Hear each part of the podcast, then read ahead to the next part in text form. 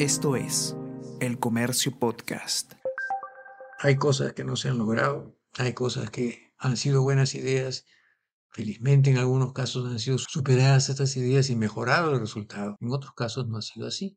Y todavía tenemos mucho camino por recorrer para convertirnos en una nación justa, eh, lo equitativo está muy lejos de ser logrado y lo sabemos. Tenemos que lograr hacer, bueno, tenemos que esforzarnos en hacer todo, los, todo lo posible para hacerlo. No hay otra, no hay alternativa. Es, es una tendencia, pero no debía ser una prioridad para todos nosotros. A quien acabas de escuchar es Humberto Guerra Allison, médico investigador, doctor en medicina y especialista en el campo de la microbiología que hace algunas semanas fue galardonado con el premio Esteban Campodónico en el área de actividad profesional destacada. De acuerdo con el jurado de la vigésimo séptima edición de este premio, Guerra Allison fue reconocido por su fructífera labor como médico investigador con ética ejemplar de una intensa actividad académica y de formación en el campo de la microbiología, fortaleciendo vínculos de cooperación nacional e internacional para combatir las enfermedades tropicales y es que Guerra formó parte del equipo fundador del Instituto de Medicina Tropical Alexander von Humboldt de la Universidad Peruana Cayetano Heredia. Asimismo, participó en trabajos de investigación comunitaria para enfermedades prevalentes en el Perú, como la verruga peruana, hepatitis B, lepra, entre otras. Además de ser uno de los promotores de la telemedicina en el Perú, ha sido miembro del Comité de Asesores del Consejo Nacional de Ciencia, Tecnología e Innovación Tecnológica CONCITEC. En su dilatada carrera, el también profesor emérito de medicina de la Universidad Peruana Cayetano Heredia ha participado como autor o coautor en numerosas publicaciones científicas nacionales e internacionales, 109 de las cuales aparecen en revistas, 35 en libros y 52 han sido registradas en PubMed. Es por eso que hoy te invito a conocer más sobre Antonio Humberto Guerra Allison en este episodio, el número 45 de Mentes Peruanas. El Comercio Podcast presenta Mentes Peruanas. ¿Cómo ve usted que se ha manejado todo este problema de la pandemia desde el punto de vista de la ciencia aquí en el Perú? Eso es una pregunta un poco difícil de responder. Eh, la verdad es que la información empezó a caer de forma eh, esporádica inicialmente. Eh, el grado de emotividad en la información era muy grande, había obviamente intenciones de enfatizar el peligro y se haya llegado a asustar a mucha gente. Por otro lado, la información ha llegado, como decía, fraccionada y con mucho, mucho color de color local, de las cuestiones que estaban ocurriendo primero en China, después en algunos países asiáticos, eh, finalmente, bueno, llegó a Europa y Estados Unidos, y aquí todavía no se tenía en cuenta mucho el, el factor cómo se estaba distribuyendo y cómo estaba llegando la, la infección en sí. Eh, esto fue percolando gradualmente hasta que conocemos que fundamentalmente es a través de aerosoles que se transmite esta enfermedad, cuando ya se habían establecido algunas pautas que iban sobre todo a la sanitización de superficies. Todo esto ha llevado a que las indicaciones, indicaciones al, al público por parte de las autoridades sanitarias locales y por parte de las instituciones no haya sido suficientemente precisa y no haya sido suficientemente captada por, por el, público en sí. Eh, es probable que estos retrocesos y estos cambios hayan desorientado a buena parte de la población y la desconfianza hacia las mm, informaciones y, digamos, disposiciones hayan sido producto en parte de esta eh, mala información inicial o, digamos, insuficiente información inicial. Teniendo en cuenta de que efectivamente hoy conocemos muchas cosas más sobre la enfermedad, los mismos médicos tratantes ya han aprendido a manejarla mejor, se, tienen las vacunas, se tienen, eh, digamos, ya, ya, ya, ya, se conoce un poco más también cómo, cómo manejar a los enfermos, etcétera, etcétera. Hemos tenido la suerte de tener acceso a, vacunas limitado igual, pero se está avanzando eh, bastante bien. ¿Cree usted que vamos a sufrir bastante poco o de repente de una manera regular con esta tercera ola que parece que de todas maneras va a llegar a, golpearnos? Sí, de todas formas va, vamos a tener el impacto no solo de la tercera, sino quizás de cuarta, quinta y más adelante.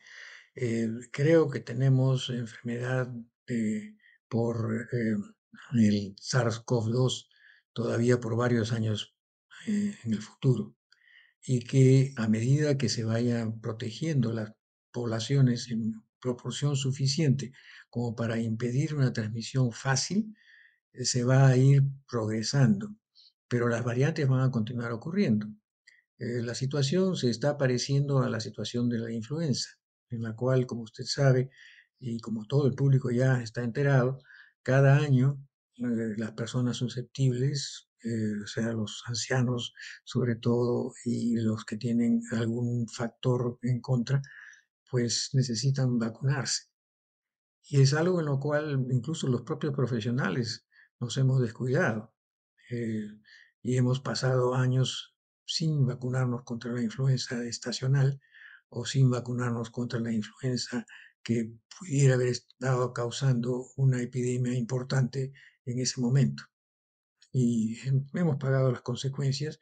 Influenza sigue siendo un flagelo muy grande. Esperemos que coronavirus, una vez que termine este coronavirus, una vez que termine un ciclo, eh, digamos, de preponderancia en el mundo, no llegue a ser un, un factor tan importante como lo es la influenza. Pero sí lo tendremos por mucho tiempo y vamos a tener que seguir precaviéndonos, vamos a tener que seguir utilizando vacunas y seguir mejorando la capacidad de ese organismo para defenderse. Tal vez haya algo mejor que las vacunas en algún momento, todavía no se encuentra ninguna molécula capaz de eliminar a estos virus en forma definitiva una vez que están eh, produciendo una enfermedad. ¿cuáles considera usted que serían los aspectos más importantes en los que se debería centrar una estrategia para mejorar el, sistema de la ciencia en el Perú? Hay muchas, muchas cosas que tienen que mejorar. Por lo pronto, los científicos de laboratorio, que son los que están digamos, explicando mejor la situación específica, ya que entienden los mecanismos que están eh, ocurriendo en el interior de cada paciente, eh, son quizás los que tienen menos atención y los que reciben la atención son, y esto lo digo también con su más y su menos, quienes más hablan y escriben sin necesariamente documentarse suficientemente. Eh, hemos visto cómo ha habido distintos momentos en los cuales se seguía una u otra corriente y esto en los repetidos cambios de, gobierno y cambios de ministros y cosas por el estilo, han producido más de un conflicto entre personas con muy buenas intenciones seguramente, pero con ideas encontradas respecto a las mejores, eh, los mejores métodos para dirigirse a la población y que eh, la población en sí adquiera la información suficiente para protegerse están quedando pocos principios que han debido funcionar desde el, desde el inicio de todo este problema de la pandemia, como el distanciamiento social, la utilización de barreras protectoras este, y, bueno, los desinfectantes que necesariamente tenemos que utilizarlos a pesar de que sabemos de que no es lo mejor para el cutis y cosas por el estilo. Cuando usted era pequeño, ¿qué cosa pensaba ser de grande? Yo he sido siempre muy curioso. He estado mirando, leyendo, hemos leído muchísimo con los niños, mi hermano y yo. Mi papá eh, era eh, muy interesado en muchas cosas. Teníamos lecturas de todo tipo. y puedo decir que hemos sido siempre omnívoros en cuanto a lo que leíamos. Parte importante eran las revistas infantiles, digamos, como Bilique, Patoruzú, otras que venían, y las revistas de, índole, lo que llamamos los famosos chistes, ¿no? Este, que eran las, eh, publicaciones como El Pato Donald, eh, Ratón Mickey, Lorenzo y Pepita. Mi papá nos compraba estas revistas, no había un sistema de suscripciones, pero poco a poco eh, también empezábamos a leer cosas entre comillas de grandes, como selecciones y cosas por el estilo, eh, en materia de revistas, y nos íbamos aficionando a diferentes tipos de lecturas, según también eh, lo que podíamos recibir de información de diversas calidades en el colegio. Nunca nos conformamos con los libros del colegio, siempre teníamos una literatura adicional. Y esa es una costumbre que hemos adquirido desde entonces, eh, tener no un texto para un curso, sino eh, ver alrededor y tratar de tener opiniones un poco diferentes de otros autores. Eso también durante la carrera de, de medicina en mi caso. E, ¿En qué momento se da cuenta usted que quiere dedicarse a la, a la medicina ya seriamente? Bueno, esta ha sido una decisión gradual en realidad. Mi interés por la parte biológica eh, no empezó con el colegio, empezó desde el principio eh, en ir a la playa, en ir a cualquier ambiente donde hubiese bichitos, este, explorarlos ellos mismos, tratar de ver un poco de su conducta. Eh, he tratado siempre de, bueno, tratar bien a los animalitos, no, he sido de, cortarlos en pedazos simplemente para ver cómo funcionan, cosa que sí hacía mi hermano. Pero este, eh, ese interés por lo biológico, interés sobre todo por los animales, eh, se prolongó durante todos los años de mi educación primaria y secundaria. Pero eh, el interés por lo biológico solamente no era como algo ocasional, digamos la vocación por el servicio sí empezó a tener una importancia cada vez mayor, porque si estamos acá en la tierra es bueno para servir, ¿no? Y hay mucha necesidad. Entre ellos, obviamente, el servicio a la salud me pareció algo para lo cual mi dotación, digamos, intelectual, manual, etcétera, eh, funcionaría y me decidí por ello, ya que las alternativas eran estudios solamente biológicos o estudios y trabajo como médico veterinario, que lo consideré, pero siempre pudo más el interés por nuestros semejantes y, saber también que la condición de todos en el Perú no era la misma. Mi papá era huancaíno, todos mis tíos eh, guerras, algunos vegas y muchos otros apellidos de Huancayo este, que los conocíamos, eh, nos hablaban de las situaciones en distintos momentos y el interés por el Perú profundo fue algo que mi papá siempre tuvo presente. Su paso por el pregrado fue, como lo pensó, fue un, paso agradable, los retos, digamos, eh, fueron los que esperaba. Hubo algún momento complicado de repente en el que se le pasó por la cabeza no sé, tirar la toalla o de repente cambiar de, carrera o, todo fue, digamos, de un nivel manejable en ese lapso de, su entrenamiento? La respuesta es muy sencilla en realidad. Yo siempre tuve interés en muchísimas cosas, lo dije desde el principio. Eh, el primer año para nosotros que ingresamos en el año 57, este, fue, ah, fue, ahí sí hubo cierta complicación. Este, debido a los periodos eh, de huelgas y demás que habían existido en la Universidad Nacional Mayor de San Marcos, nuestro ingreso en el año 57 fue a la Facultad eh, de Ciencias, como, es lógico, en los estudios premédicos. Pero como había habido todo este mm, periodo de pérdida de clases y demás, nuestro grupo, que fue seleccionado directamente por la Facultad de Medicina, no por la Facultad de Ciencias, de solamente 200 integrantes, tuvimos que esperar un año antes de empezar formalmente los cursos de premédicas. Eh, y este año lo podíamos llevar eh, en ciencias en San Marcos, en lo que quisiéramos, pero había una serie de cursos sugeridos que eran cursos electivos. Yo me metí en varios y la verdad me metí, me zabullí, pero de verdad. Eh, había un curso de física y había un poquito de cristalografía. yo me metí a la biblioteca, eh, en una biblioteca especial que había eh, en física y estudié cristalografía con el libro.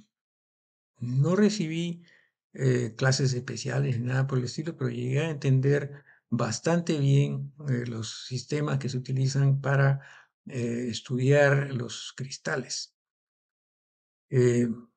esto me ayudó me ayudó de verdad a entender más adelante los experimentos que llevaron a Watson y Crick a describir la molécula de doble hélice que conocemos del eh, ácido desoxirribonucleico, la base de la genética. Así que eh, eso por un lado. Por otro lado, estudiamos cálculo. Pues me metí en cálculo, estudié un poco la historia de cómo había aparecido las discusiones entre Newton y Leibniz, en fin, todas esas cosas. Eh, y manejé cálculo con bastante, digamos, entusiasmo. Ya hace tiempo lo he perdido, mi entusiasmo por las matemáticas no duró tanto. Eh, he estudiado estadística, he hecho seis cursos de estadística formales eh, que he pasado y demás, pero las herramientas estadísticas han ido variando, han mejorado enormemente y ya no tengo el conocimiento que antes tenía y manejo de ellas. Felizmente eh, hay profesionales mucho más formados que nosotros en esas áreas y pueden ayudarnos a, sacar mejores conclusiones, a diseñar mejores experimentos y a poder obtener mejores respuestas. ¿Cuál considera el, el, momento más complicado de su paso por la universidad? Bueno, evidentemente el momento que tuvimos que definir si queríamos seguir en San Marcos o escoger la nueva universidad que se estaba viniendo, pero que en el momento que tuvimos todos esos años de lucha, todavía no existía como concepto siquiera. Hubo en los años 60, 61 eh, los conflictos entre la Facultad de Medicina de San Fernando y toda su dirigencia, con el doctor Honorio Delgado y el doctor eh, Alberto Hurtado como dirigentes, y el resto de la universidad. La Federación de Estudiantes de Medicina estaba tratando también de hacer que toda la facultad pasase a, bueno, que también la facultad de medicina pasase eh, del régimen de especialidad, de régimen especial que tenía, en el cual no había eh, el gobierno, a unirse al sistema de toda la universidad, en el cual sí existía esto. Ese conflicto nos hizo tomar partido, nos hizo madurar más rápido, eh, obviamente en nuestras edades para eh, esto, estábamos alrededor de 18, 19, 20 años, no eran las mejores, pero sí nos llegamos a comer el pleito y a tomar partido, y así nuestra, nuestra promoción fue la única que la federación tuvo que tratar de doblegar, porque con el doctor Eduardo Barriga como un líder natural, nuestro presidente de clase, fallecido el 10 de este mes, Hemos tenido una lucha durante todo el periodo de huelgas que hubo y estuvimos nosotros al lado de los profesores y hemos, felizmente, suficiente de nosotros como para poder recordar esta historia, pasado con los profesores a la nueva Universidad de Ciencias Médicas y Biológicas, que más adelante se llamó Universidad Peruana Cayetana Heredia. Eh, esos años fueron los más difíciles, pero los pasamos y lo pasamos, creo, exitosamente. Y, dígame, doctor, termina sus, sus estudios en, en, la universidad, digamos, tiene, tiene que, que, que cogerla a definir un poco por dónde va a seguir su carrera profesional. ¿Cómo fue ese momento? Bueno, yo soy un tipo un poco concreto. Eh, la verdad, yo quería tener eh, una acción bastante directa sobre los pacientes y tener una definición entre el paciente enfermo llegar a paciente sano. Y esto, mm, mediante la acción médica, pues es algo mm, que tiene cierta dificultad en muchos casos. Las enfermedades crónicas, muchas de ellas son solamente eh, seguidas con medicamentos paliativos y no llegan a una solución definitiva.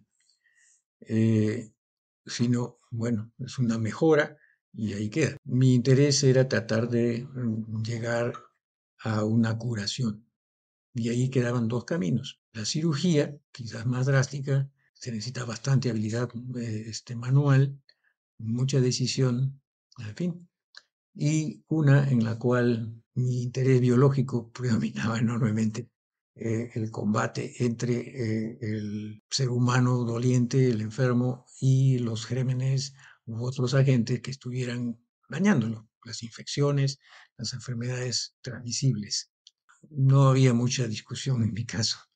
Las enfermedades transmisibles que también eran y siguen siendo tan predominantes en nuestro territorio continúan siendo del máximo interés. Usted ha investigado mucho enfermedades que son prevalentes aquí en el, en el Perú. ¿Cómo es que nace el, interés por, por esta parte de su trabajo? Bueno, conociendo un poquito más eh, acerca de cuál es la patología en cada lugar. Las lecturas son algo, pero la exposición también. Yo he aprendido en las salas, en las salas de hospitalización. Yo he escuchado a los profesores que veían llegar a un paciente. ¿Usted conoce el Hospital 2 de Mayo? Tiene una rotonda interesante e impresionante con sus columnas de madera y los pacientes llegaban, atendidos o no, de alguna forma caminaban hacia las distintas salas. Los médicos podían, por la forma que caminaba un paciente, decidir desde lejos cuál era la enfermedad que los aquejaba.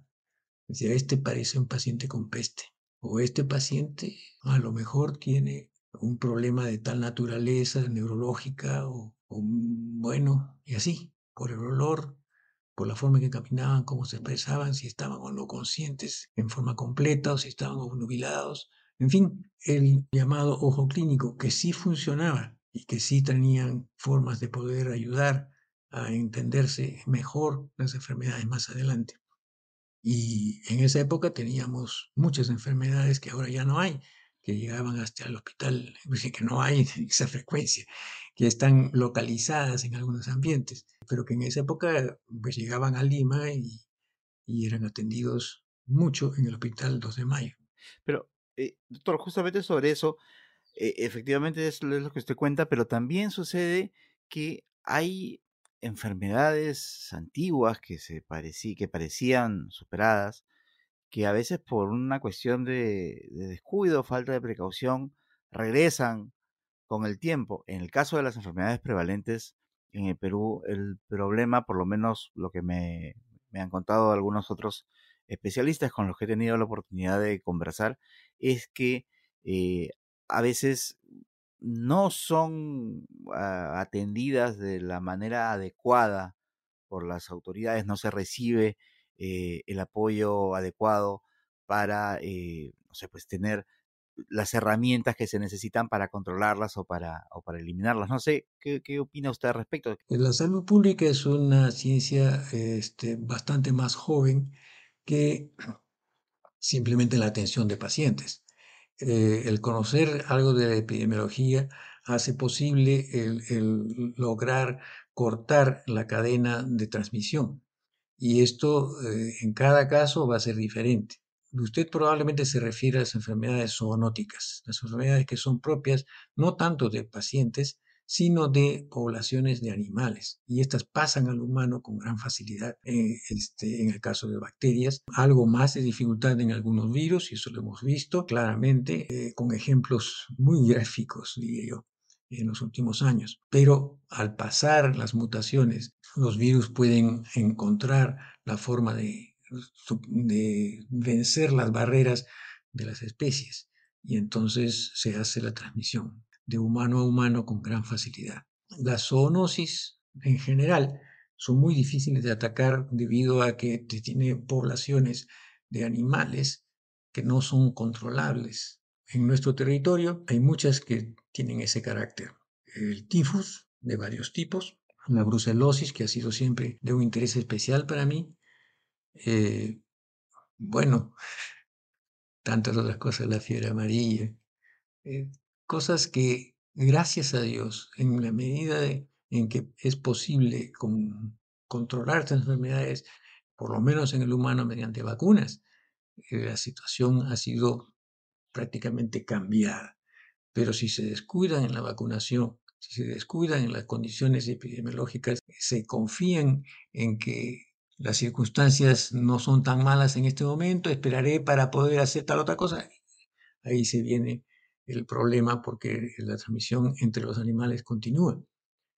Eh, esto es eh, probablemente a lo que se refería eh, los otros colegas que han conversado con usted del tema. Es necesario mantener no solo la vigilancia, sino el control de estas enfermedades. Y es indispensable para poder hablar de salud humana, controlar la salud animal y la, controlar la salud vegetal, porque dependemos de lo que comemos, dependemos de aquello que, lo, que nos rodea en una forma integral. Nosotros somos parte de la naturaleza, aunque dominamos, entre comillas, parte de ella. Así que este, nosotros eh, hemos creado una ecología diferente y una ecología que no manejamos del todo bien. Nada más el recojo de basura es un ejemplo de lo mal que se hacen las cosas en muchos casos. Así que este, eh, si usted multiplica eso por todos los habitantes en todo el territorio con bueno, muchas deficiencias de todo tipo, se da cuenta que el control de enfermedades no es una cosa sencilla. La salud pública tiene que tener eh, un, papel importantísimo en la educación misma para poder evitar que haya eh, problemas de esas infecciones que van a continuar con nosotros mientras no encontremos la manera de combatirlas eficientemente. Y doctor, em, usted hace poco acaba de recibir el premio Esteban Campodónico eh, por su trayectoria en el área de actividad profesional destacada. Eh, ¿Cómo se sintió al, recibir este galardón tan importante? La verdad que me sentí contento. Este, en mi caso, la universidad había apostado por mi candidatura durante tres sesiones.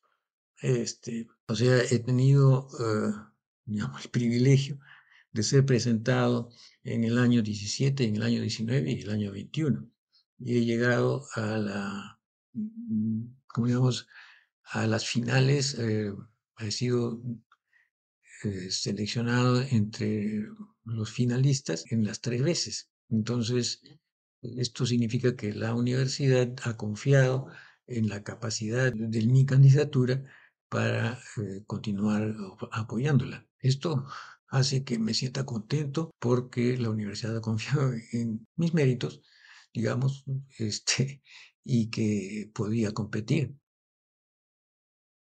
¿Cuáles serían los consejos principales que usted le podría dar a quienes recién están comenzando en esta carrera vinculada con la medicina? Prepararse lo mejor posible, leer de todo, interesarse en muchísimos temas, buscar siempre una lectura crítica para poder estar seguro de que lo que uno está aprendiendo es lo correcto y tener siempre una, una mira hacia la excelencia. No hay términos medios. O se es bueno en algo o se es bueno algo inferior en cuanto uno tiene. Uno tiene que tender a la excelencia. Hacer las cosas bien es parte de lo más importante que uno puede tener. ¿Considera usted que todo lo que ha pasado, todo lo que ha vivido, todo lo que ha hecho, ha valido la pena? Bueno, mire, es, uno tiene que tener metas, uno debe querer lograr algo. Y eh, siempre uno va a ser un poquito como Moisés. Llega a ver una meta, llega a ver un deseo de lograr algo pero no va a poder gozarlo, porque no le alcanzan las fuerzas o porque no se logra la meta. Y bueno, tiene uno que aprender también a desprenderse de esto. Hay cosas que no se han logrado, hay cosas que han sido buenas ideas, felizmente en algunos casos han sido superadas estas ideas y mejorado el resultado. En otros casos no ha sido así y todavía tenemos mucho camino por recorrer para convertirnos en una nación justa. Eh, lo equitativo está muy lejos de ser logrado y lo sabemos. Y tenemos que lograr hacer, bueno, tenemos que esforzarnos en hacer todos los, todo lo posible para hacerlo. No hay otra, no hay alternativa. Este, es, es una tendencia, pero no debía ser una prioridad para todos nosotros. Nuestros semejantes son realmente nuestros semejantes y todos tenemos que tener no solo las mismas oportunidades, sino realmente los medios para poder lograr lo que es una civilización, es una, eh, un beneficio para todos, todo su mejor desarrollo, intelectual, moral, social, económico, en todo, todo lo que sea posible. Las oportunidades tienen que darse. Y estoy contento por las cosas que hemos podido lograr. Por ejemplo, digo una cosita que, que, es casi una pequeñez. Hace poco hemos entrado en, una colaboración con un laboratorio de microbiología en Frankfurt, el doctor eh, Volkert, eh, le puedo escribir eso en un momento, eh, Volker Kempf eh, se dirigió a nosotros eh, en busca de colaboradores que tuvieran algo de trabajo en, en la enfermedad de Carrión. Él es un experto eh, y su grupo es, experto en otras bartonelas. y la aplicación de, tecnologías nuevas, que incluso son nuevas para este germen, hacía posible un desarrollo interesante.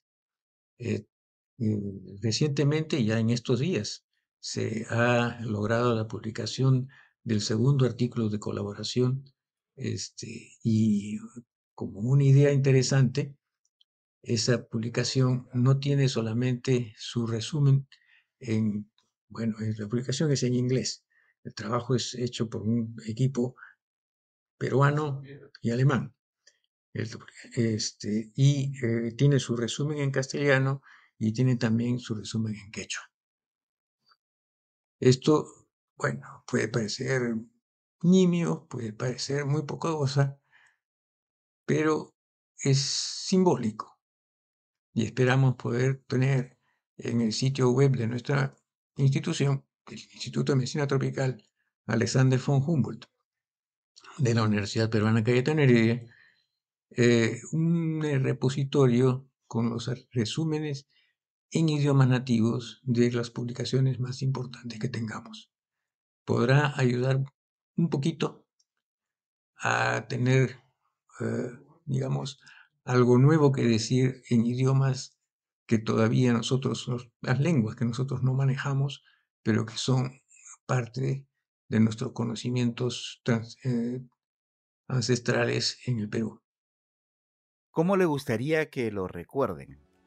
Como una buena persona. Este fue el episodio 45 de la segunda temporada de Mentes Peruanas, una serie de podcast del Diario del Comercio con la que conocerás más sobre los peruanos y peruanas representativos en los diferentes campos del conocimiento. Mi nombre es Bruno Ortiz, gracias por escucharnos. Esto es El Comercio Podcast.